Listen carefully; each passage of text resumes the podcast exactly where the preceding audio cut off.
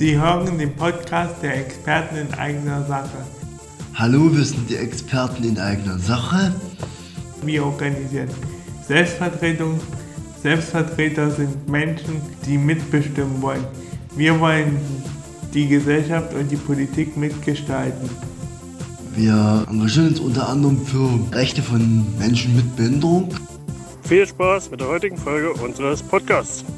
Heute direkt aus dem Herbert-Weder-Werk im Herzen Dresdens äh, zum Organisationstreffen des Zentrums Selbstbestimmtes Leben. Und da sind wir gerade.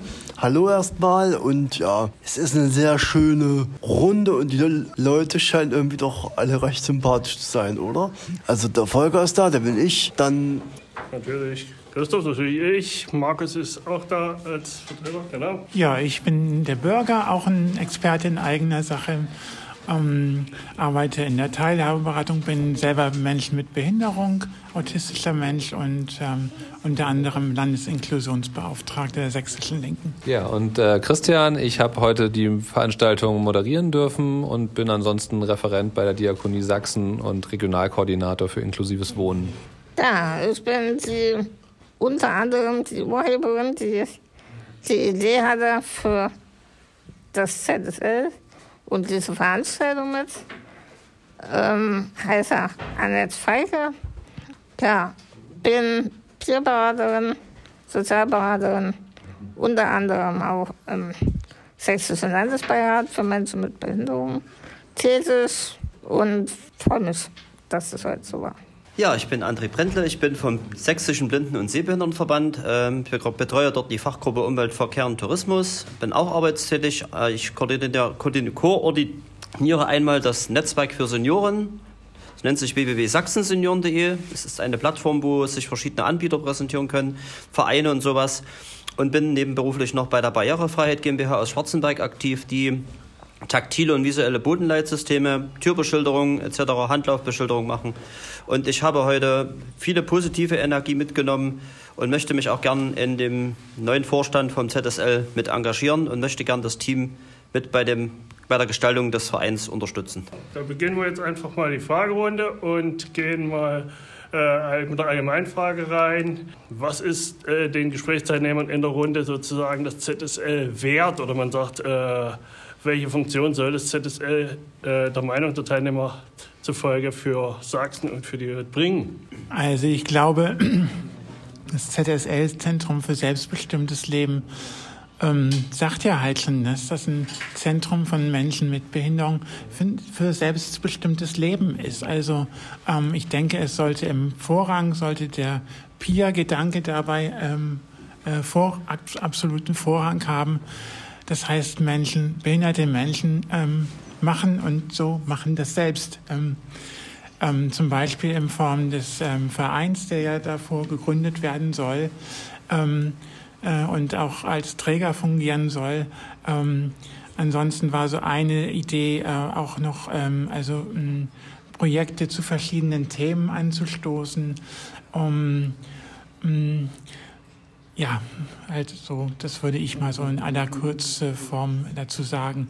Um, ähm, wir haben auch schon über, hm, ich sag mal, wie soll das ausgestaltet werden, ähm, ein bisschen mal ansatzweise gesprochen. Wir haben einen eigenen Aktionsplan ähm, entwickelt, den wir hoffentlich auch alle einhalten.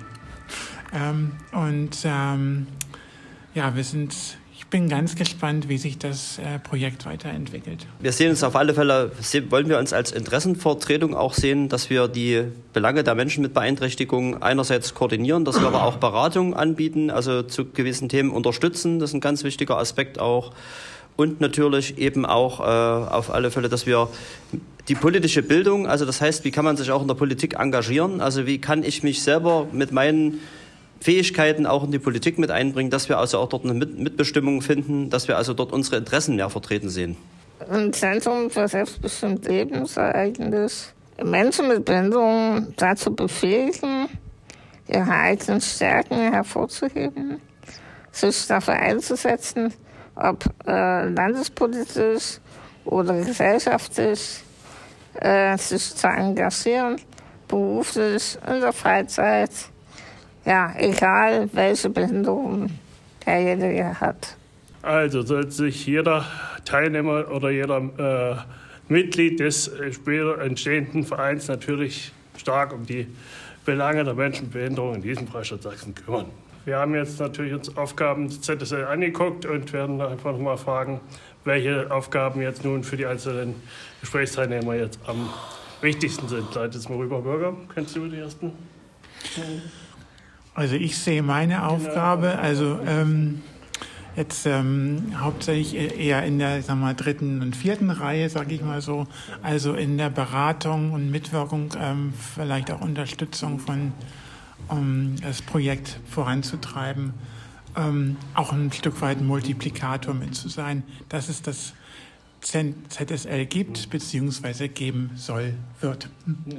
Ja, ich sehe mich auf jeden Fall als Unterstützer. Ähm, zum einen ähm, in der auch Vorbereitung der Gründung, ähm, aber auch wenn es vielleicht mal um ja, politische oder Landesnetzwerke geht, Gremien. Ähm, dadurch, dass ich eben auch dort viel unterwegs bin auf Landesebene, ähm, kann ich, glaube ich, ganz gut so Brückenbauer sein vielleicht. Ich meine Aufgabe beim ZSL in der Vorstandsarbeit, insbesondere Projektentwicklung und Koordination. Da habe ich so mein Steckenpferd.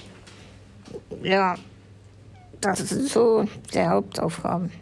Ja, ich sehe meine Aufgaben in der barrierefreien Gestaltung unserer Umwelt, die ja nun auch wichtig ist für Menschen mit Beeinträchtigungen in der Beratung, aber auch eben Workshops auch zu organisieren, also auch mit, mit Akteuren, anderen Akteuren, auch mit Bauträgern in Kontakt zu kommen, ist ja ganz wichtig, auch mit der politischen Ebene, dass wir noch mehr Barrierefreiheit schaffen können, weil das enorm wichtig ist. Das ist auch ganz wichtig für die kulturelle Teilhabe. Das heißt also auch, dass wir auch im Freizeitbereich was wir auch für Festivals, Konzerte, Messen und sowas eben auch oder auch für, für einen Theaterbesuch, dass wir dort auch eine, äh, dort unsere Belange auch dort vertreten sehen und natürlich äh, auch die berufliche Teilhabe, dass Menschen mit Beeinträchtigungen eine gute Perspektive haben, dass wieder mehr Menschen mit Beeinträchtigung auf dem Arbeitsmarkt Fuß fassen können, also dass mehr, dass mehr Jobs geschaffen werden. Das ist eine ganz wichtige Geschichte. Also mir gefällt es ja auch immer recht gut. Eine nette Runde. Hier ist der Voll, der Volker. Und äh, ja, man kann auch viel organisieren und das finde ich auch immer recht cool. Bis dann, euer Volker. Und wir sehen uns natürlich als äh, Experten eigener Sache, auch unterstützender Funktion mit unseren Erfahrungen aus unseren Exkursionen und unseren äh, Teilprojekten wie unseren Aktionstagen, die wir natürlich veranstaltet hatten, auch in äh, einer gewissen Sinne in dieser allgemeinen Funktion. Ich hatte jetzt auch von einer Koordinierungsfunktion gesprochen, die ja auch zentral für äh, ZSL ist, die wichtig ist, um äh, die Entscheidungsträger zueinander zu führen, um dann Entscheidungen zu organisieren. Äh, zudem hatten wir jetzt noch in unserem äh, in unserer großen Exkus äh, Diskussionsveranstaltung heute allgemeine Ziele festgelegt, wie eine äh, ZSL als äh, Instanz für Prüfung, als Überwachungsgremium sozusagen für die gesamte Inklusionsarbeit in Sachsen und allgemein als äh, Brückenbauer sozusagen und als Plattform für, für die Vertretung der Inklusion, inklusiven Interessen und Fähigkeiten aller Akteure in Sachsen.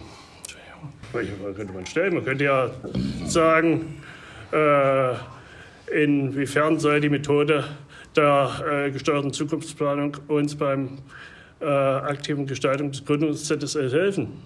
Das war die Frage.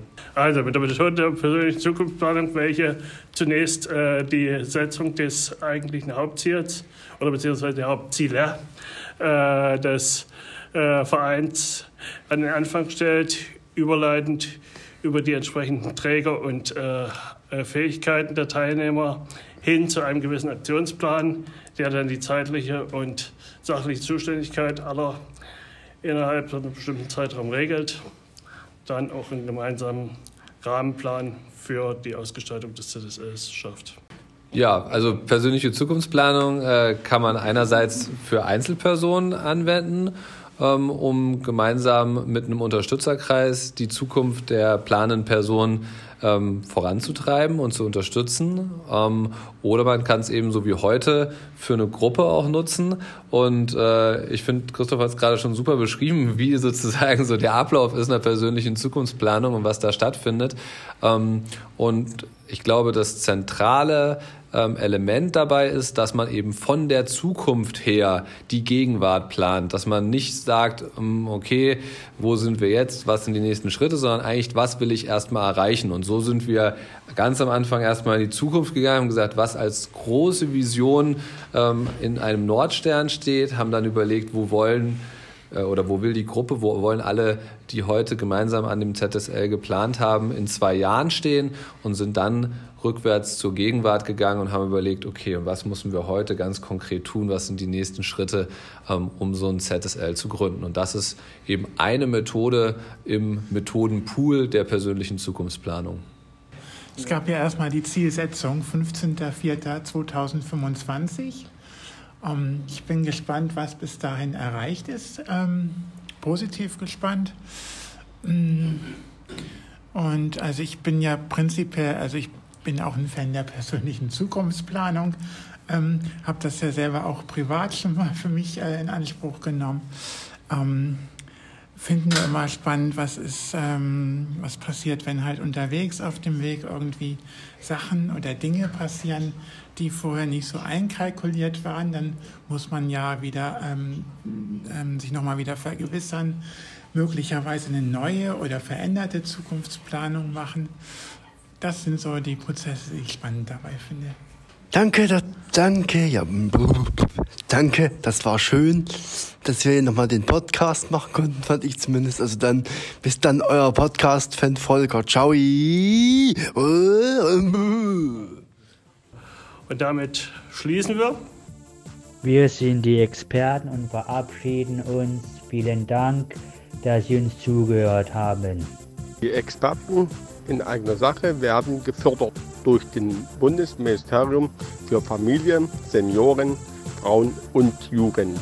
Die Veröffentlichung stellt keine Meinungsäußerung des Bundesministeriums für Familie, Senioren, Frauen und Jugend oder des Bundesamtes Amts für Familie und zivilgesellschaftliche Aufgaben dar. Für inhaltliche Aussagen tragen die Experten in eigener Sache die Verantwortung.